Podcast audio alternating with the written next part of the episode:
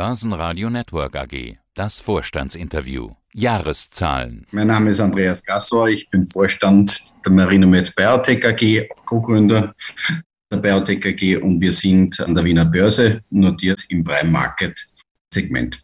Wir sprechen über die Jahreszahlen 2022, ein gutes Geschäftsjahr 2022 und Sie schauen auch gleichzeitig hoffnungsvoll nach vorn.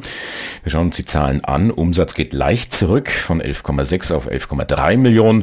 Das Ergebnis mit 6,4 Millionen negativ. Ein nicht ungewöhnliches Bild bei den Biotechs in der Anlaufphase.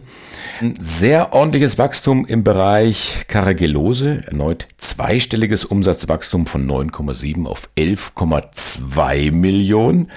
Also Marinomed eigentlich Caragillose-Med?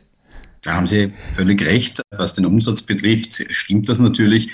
Die Großteil unserer Umsätze, also der, eigentlich fast der ganze Umsatz kommt aus der Caragellose-Seite und das liegt einfach daran, dass das die Produkte sind, die bereits am Markt sind in mittlerweile über 40 Ländern. Schön, dass das Geschäft auch das vierte Mal hintereinander zweistellig gewachsen ist, freut uns natürlich sehr. Aber die Zukunft, und die ist natürlich auch für Börsianer immer sehr interessant, was kommt denn da noch, liegt in der Immunologie oder eben auch im Wachstum der Caragellose, wobei die Leitprojekte Tacrosolf und Budesolf hier natürlich von eminenter Wichtigkeit sind. Um in Richtung Zukunft zu marschieren, um wachsen zu können, investieren Sie auch weiter kräftig. Sieben Millionen in die Forschung, das ist die Zahl aus dem Jahr 2022.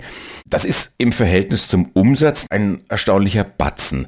Warum muss man in Ihrer Branche, in Ihrem Fall, so viel investieren? Ja, die pharmazeutische Entwicklung oder die Entwicklung von Produkten im pharmazeutischen Bereich ist natürlich enorm aufwendig, kann bis zur Marktreife durchaus auch zweistellige, manchmal auch dreistellige Millionenbeträge kosten. Es gibt sogar Schätzungen, dass größere Entwicklungen bis zu einer Milliarde kosten können. Dafür ist natürlich dahinter dann auch eine sehr große Umsatzchance und eine Gewinnchance drinnen. Und das Spannende bei, bei kleinen Biotechnologieunternehmen, wie es wir sind, ist, dass hier der Entwickler, der in einer früheren Phase das größere Risiko nimmt, nach hinten raus, wenn es dann Erfolge gibt, durchaus an der Upside mitpartizipieren kann und die dann auch ganz schnell mal auch ein Unternehmen wie unseres sehr dramatisch profitabel machen kann. Das ist das Spannende, warum Menschen auch in Biotechnologieunternehmen investieren wenn Sie über die Chancen sprechen, was dann da letztendlich an Umsatz irgendwann mal stehen kann. Wir haben natürlich alle keine Glaskugel, aber wir haben die aktuellen Zahlen. Wie hoch ist denn der Cash-Zufluss durch den Produktverkauf auf operativer Ebene? Wenn man sich das genau ansieht, also von der Caragellose-Seite her sind es knapp um die vier Millionen, die hier netto im, im Wesentlichen überbleiben und die wir in die Forschung und Entwicklung investieren und natürlich auch noch mehr. Wenn Sie sich das Ergebnis ansehen, werden Sie sehen, dass wir knapp unter fünf Millionen an Verlust ausgewiesen haben, aber die Forschung und Entwicklung deutlich höher war. Das heißt, da gibt es schon einen ordentlichen Ergebnisbeitrag von der Karagelose und wir verdienen da schon Geld. Wir setzen einfach nur noch mehr für die Forschung ein, um die Karagelose voranzutreiben, aber auch um die weiteren Entwicklungsprojekte vorwärts zu bringen. Was verdienen Sie denn? Was für eine Marge äh, haben Sie durch den Verkauf Ihrer Produkte? Ja, wenn Sie unseren Umsatz ansehen, dann Sie beweisen eine Marge von 32 Prozent aus. Das heißt, diese Marge fällt im Wesentlichen ins EBIT durch, weil wir ja keine Marketingaufwendungen mehr dahinter haben oder auch keine großen Logistikaufwendungen. Das ist im Wesentlichen der Teil, der direkt als Deckungsbeitrag für uns übrig bleibt und das natürlich sehr ordentlich hilft, die Weiterentwicklung zu unterstützen. Sie bezeichnen die Partnerschaft mit Procter Gamble als einen der bedeutendsten Deals in Ihrer Unternehmensgeschichte. Was ist so bedeutend für die Marinomed? Der erste Aspekt ist, dass die Vereinigten Staaten als Markt für Produkte im Hustenschnupfen-Heiserkeitsbereich in etwa doppelt so groß sind wie der gesamte westeuropäische Markt. Das liegt daran, dass die Amerikaner mehr Geld ausgeben für Produkte dieser Art, nämlich deutlich mehr als wir Österreicher oder die Deutschen. Und dann sind es einfach viele Menschen. Es ist einfach ein Riesenland. Knapp 40 Mal so groß wie Österreich. Also das ist ein, ein Riesenmarkt, der wichtigste Markt auf der Welt. In diesem Markt waren wir noch nicht vertreten.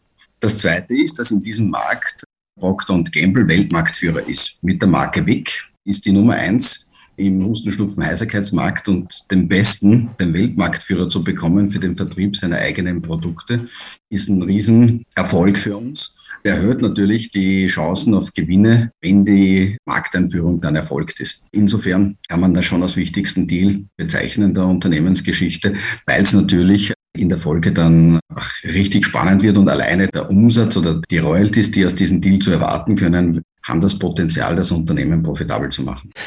Weitere Meilensteine im Jahr 2022 waren das US-Patent für Marinosolf-Technologie und der Ausbau der Solv4U-Technologie-Partnerschaften.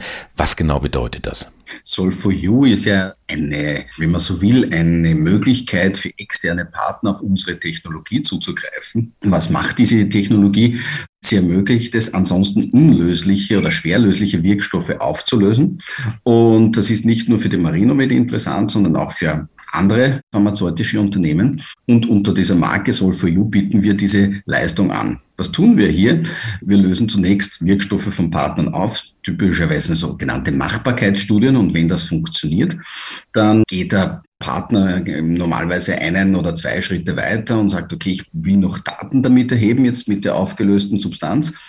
Und wenn das dann eine konkrete Entwicklung wird, dann sollte der Partner dann auch eine Lizenz nehmen von unserer Technologie mit der ultimativen Konsequenz, dass am Ende des Tages, wenn das Produkt dann auf den Markt kommt, die Marinomed eine Umsatzbeteiligung hat. Keine große, kann man gleich dazu sagen, eine typische Technologie-Royalty, das ist im einstelligen Bereich.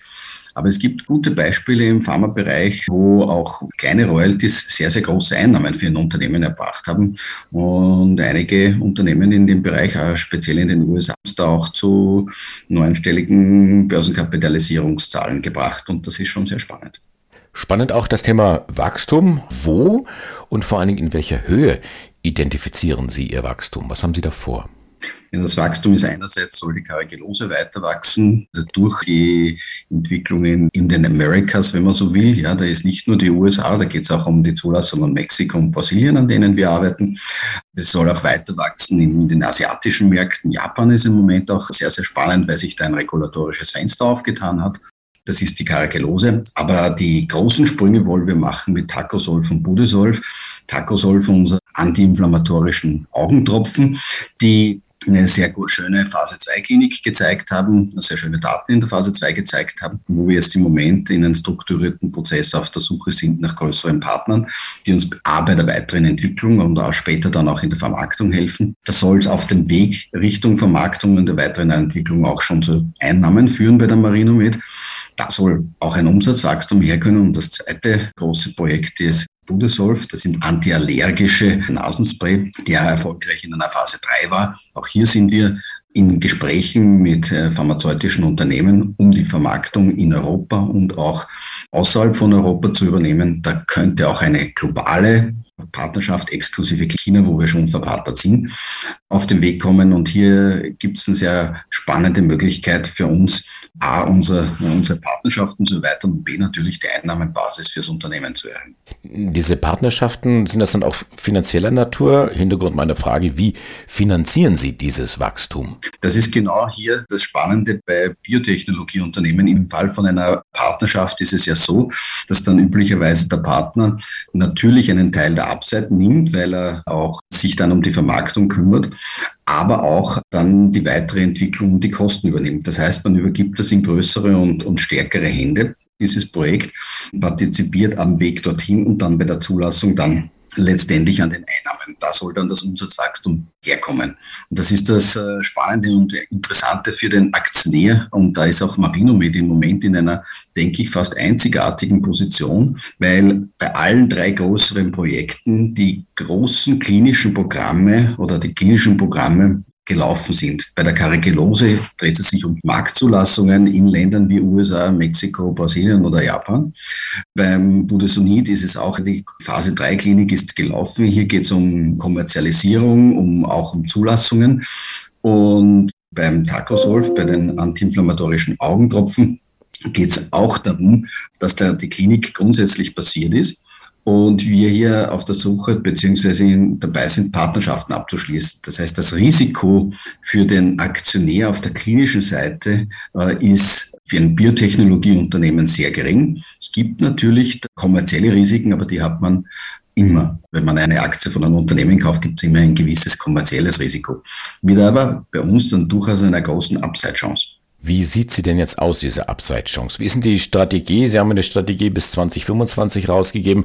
Wann wären Sie denn zumindest operativ profitabel? Ja, aus CEO-Sicht äh, lieber früher als später. Ich glaube, die Anleger sind es auch ähnlich. die Anleger sehen das ähnlich und ich glaube, das ist auch eine gute Sache und deswegen haben wir auch äh, die Devise ausgegeben, jetzt auf Basis der bereits vorhandenen Daten und Assets, die ja sehr werthaltig sind, einmal dieses kurz- und mittelfristig das Ziel der Profitabilität und dann auch der nachhaltigen Profitabilität zu erreichen, das Unternehmen damit auf völlig andere Beine zu stellen und dann, wenn das passiert ist, dann die nächsten Schritte zu gehen, um diese Strategie 25, die wir uns vorgenommen haben, auf noch höherwertigere pharmazeutische Projekte zu setzen, dann auch durchziehen zu können mit den Mitteln, die wir daraus verdienen. Gründer und äh, CEO von Marino mit Andreas Grassauer. Dankeschön fürs Interview. Ich danke Ihnen. Börsenradio Network AG.